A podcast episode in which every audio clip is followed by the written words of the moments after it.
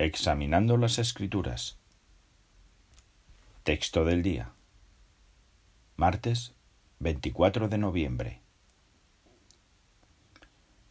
Daré a pueblos el cambio a un lenguaje puro.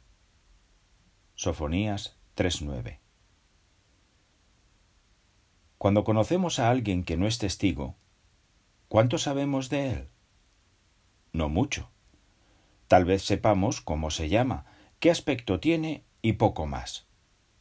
Qué diferente es cuando conocemos a un testigo. Sabemos que ama a Jehová y también que Dios vio algo bueno en él y lo invitó a formar parte de su pueblo. Incluso si es de otro país, cultura o raza, ya sabemos mucho sobre él y él sobre nosotros.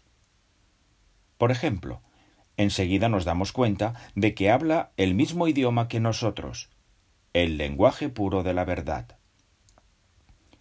En otras palabras, los dos sabemos que compartimos las mismas creencias sobre Dios, las normas morales y la esperanza para el futuro, entre otras cosas.